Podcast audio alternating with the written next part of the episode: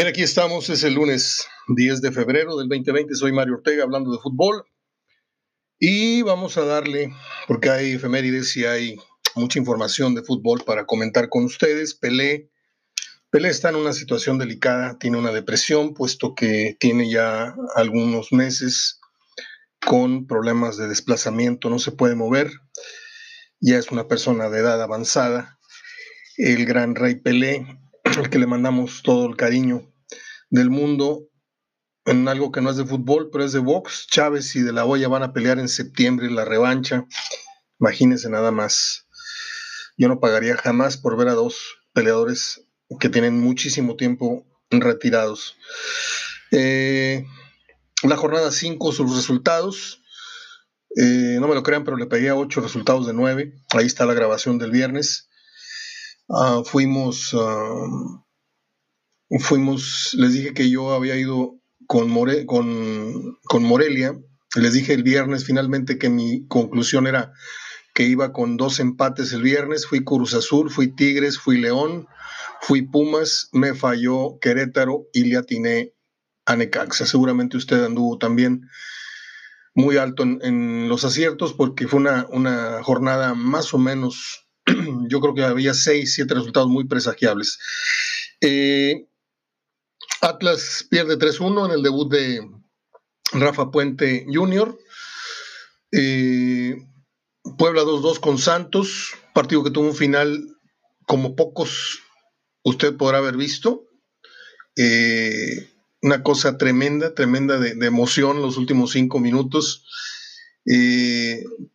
Lo pudo haber ganado Puebla, pero fallaron hacia el final el penalti y después de eso se acabó. Cholos 1-1 con Toluca, partido que empata Toluca faltando muy poquito. Eh, Cruz Azul dio una muy buena exhibición, le ganó 3-1 al Pachuca. Tigres gana categóricamente, Chivas tuvo sus momentos, tuvo sus oportunidades. La que falló Oribe Peralta es para la historia es para ponerla en, el mismo, en la misma pared donde está el cuadro, en aquella que falló el Popeyo Lío en la raya de gol que se le fue para arriba del larguero. Eh, ya Peralta había fallado una con América muy parecida, eh, jugando contra Tigres. En fin, al mejor cazador se le suele ir la liebre. Mm, León le ganó 3-1 a Monterrey, partido que tiene sus bemoles, tiene sus ángulos de análisis. Pumas, como se esperaba, le ganó, pero no, no pensábamos que fuera a aplastar al San Luis 4-0 y jugando por momentos mm, de salón. Eh, muy bien el equipo de Mitchell. Ayer no me gustó, no me gustó el, América Querétaro, Querétaro América, para decirlo bien. Eh, yo esperaba mucho más emoción, esperaba mucho más eh, ambiente incluso.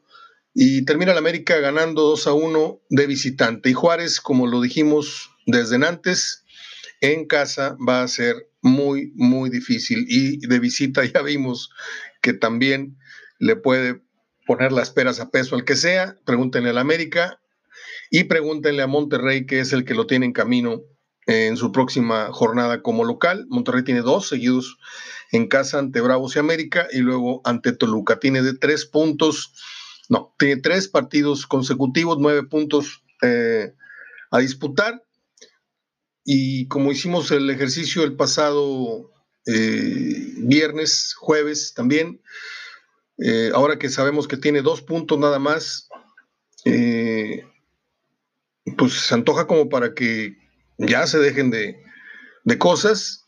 Aquí los hemos, les hemos atenuado en cierto modo la responsabilidad de lo que está pasando, puesto que no tuvieron descanso, ta, ta, ta, todo eso, muy bien. Pero también dijimos que Monterrey debería de por lo menos haber tenido 6 de 12, no un arranque tan malo. No debieron haber perdido, no debieron haber eh, dejado ir puntos con, Morelia, ni mucho menos perdido con Querétaro, pero ha sido tan, tan bajo el nivel aunado a una cierta todavía, eh, eh, ¿cómo le diré?, la reminiscencia de lo que es el cansancio que vienen arrastrando diciembre, que esto está terminando por ser vergonzoso. Ya los, ya los tildaron como el peor campeón eh, o arranque de un campeón en, los últimos 10 años, en fin. Eh, yo sigo pensando que están pagando muy, muy cara la fiesta que hicieron en diciembre. Todavía la estás pagando en enero, en febrero. El pachangón que hiciste te salió muy caro y todavía lo estás pagando la música, los platillos, los meseros, todo eso, ¿no? Suele pasar en la vida, o sea, no por nada le llaman la cuesta de enero, puesto que todos batallamos en levantar el vuelo. económicamente, yo en lo físico he tenido un arranque muy, muy malo. No recuerdo un mes de enero, febrero, en donde tuviera yo tantos problemas de salud. Eh, ahora se le unió un, problema que tuve, que tuve eh, a partir de hace dos semanas en la cadera. Imagínense, no me puedo ni parar de la cama. Antes que es un problema de no sé qué nos dio, si, si otra vez, este, no sé, branquitis, esos virus que andan, no me acuerdo ni cómo se llama, influenza, en fin. Es difícil, para Monterrey ha sido difícil este arranque. Y yo le escribí algunas líneas al Monterrey. Recién terminó el partido, ¿no? Y mucha gente me, pues me tildó de tremendista. Y yo, créame que soy todo menos eso. Pretendo sacarle la vuelta a ese periodismo. Eh, y cuando caigo en ello, trato de enmendar la plana. Les voy a poner por acá mm, lo que escribimos eh, y luego tratamos de hacer otro editorial para el día de hoy. Eh, la copa es la capa del muerto, pregunto. Es así se intitula el editorial que publicamos ayer a la medianoche. Aquello terminó con un categórico 1-3, no, aquello terminó con un categórico 3-1 para León. En mucho cortesía de Funes Mori, que de cuatro nomás no atinó a meter ni una a la hora buena, cuando el equipo competía y dominaba con 11 en la cancha. Lo de Nico los mató, es cierto, la expulsión de Nico pero no matar al rival con dos y hasta tres goles en el primer tiempo, pudiendo hacerlo, es igual o peor. La que le regaló Cota y no la mete, por favor, Funes Mori, te aplaudimos las chilenas, pero las que son fáciles, con más razón hay que meterlas. Queda pues más que claro que este inicio de torneo de terror para Monterrey está ahí con dos puntos de 15 disputados y de una vez me tiro a lo hondo diciéndoles que si logra 24 o 25 puntos al final, yo me voy de lado. ¿O van a ganar acaso 8 de los 12 juegos, 7 de local, sí o sí, que le restan para llegar a 26? Pregunto. Y aún así tal vez que se quedarían cortos para calificar. Guárdenme este apunte. 24, 25 puntos, dije. Hoy lo más lógico sería que como no queriendo la cosa, se tiran a matar en la copa para compensar el semestre perdido por razones válidas o no, para muchos, eh, por las razones que sea. Eh, y de esta manera, si se van por la copa, logran el triplete, Liga, Copa y CONCACAF, tapándole con, con ello el ojo al macho. Total, no sería la primera vez que la copa sea el gran consuelo. Creo que salió el pachangón de diciembre muy caro. Eh, pues que todavía lo están pagando en febrero, como dije hace un momento. Luego escribimos algo para hoy que todavía no, no eh, nos animamos a publicar porque primero quería grabárselos a ustedes y verse más o menos por donde mismo. Eh, me tildaron ayer de tremendista, escribo, la noche de ayer, por el breve editorial publicado, La Copa, la Capa del Muerto. Ok, vamos a ver.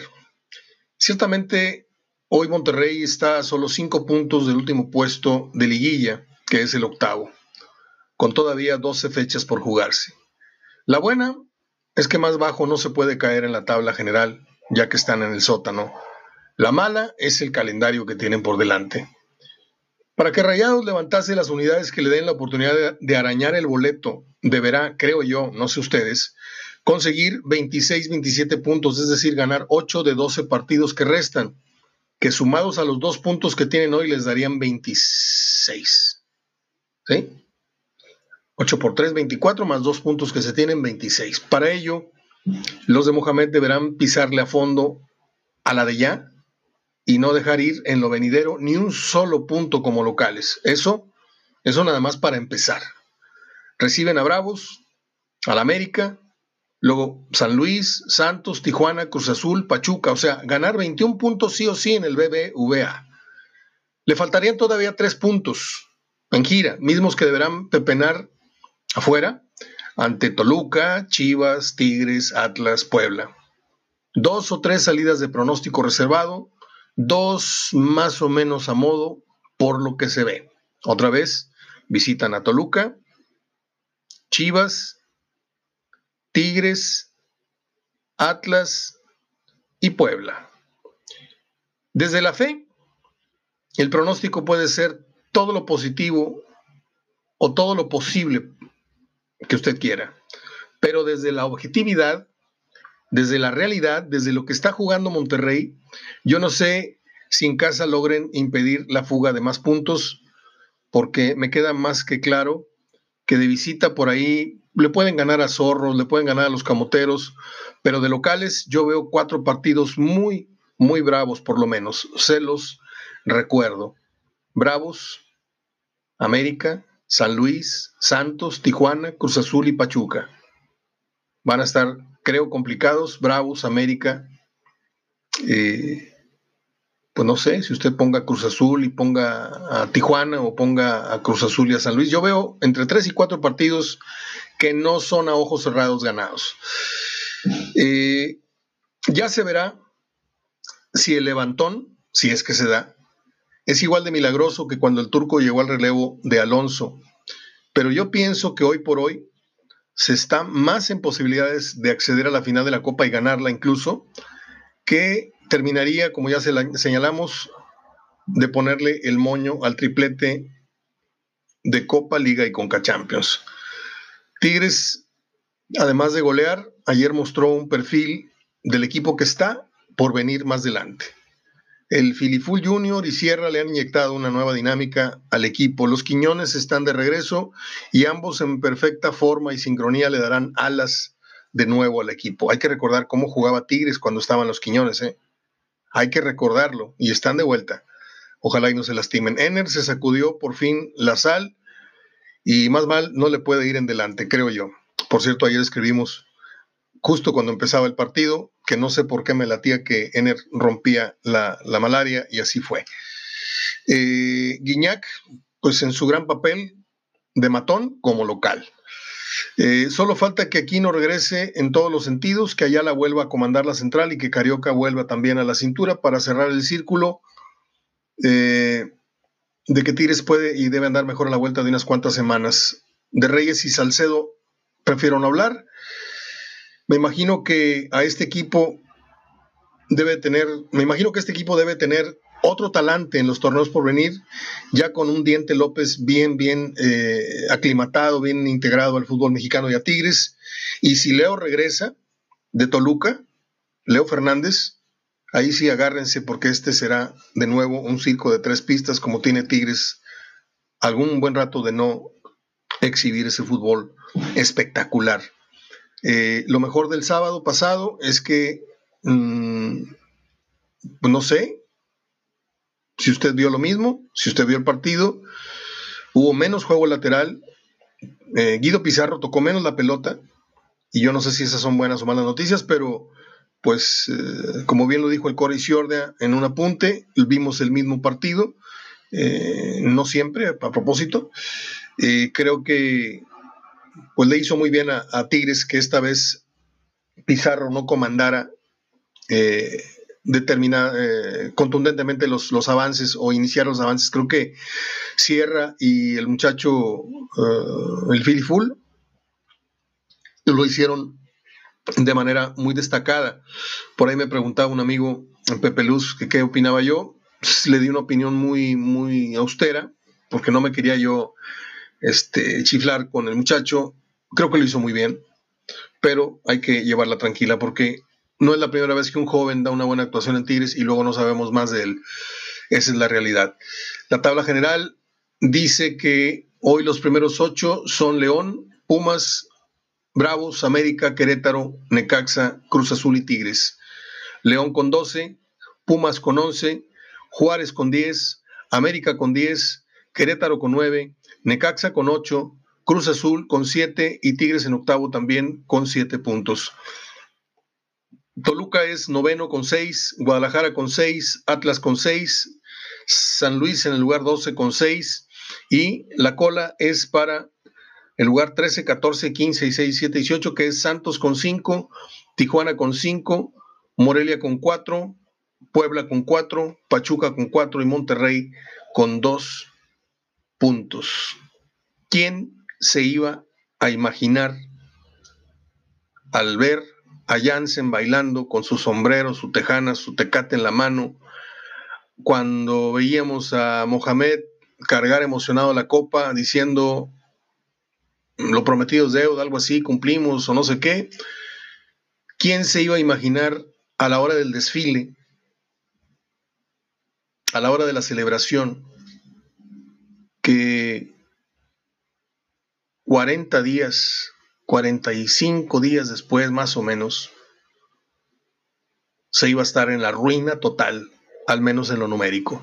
Yo no voy a tirarme al piso este, eh, por, por, los rayados porque no necesitan eh, consuelo alguno. Yo simplemente diré que ante León el partido cambió radicalmente a partir de la expulsión y antes no lo decidió Funes Mori porque, porque no salió en, en su día, pero la leve mejoría de Monterrey ya ha empezado a exhibirse ante Necaxa, que debió haber sido un triunfo, debió haberse traído también el triunfo ante León, porque a mí, si me das dos goles o tres en el primer tiempo, difícilmente me sacas el partido en el segundo. Eso es lo que yo creo. Monterrey desarticuló a León 11 contra 11, ¿sí? Y no lo hizo ver muy bien. El León lució como el Barcelona, ya con Monterrey con 10, tirado atrás, les hicieron toque y todo, hicieron jugadas muy bonitas. Es censurable la acción del Monterrey en la barrera, les meten un gol pues, que parecía una cáscara, parecía un, entrenamiento.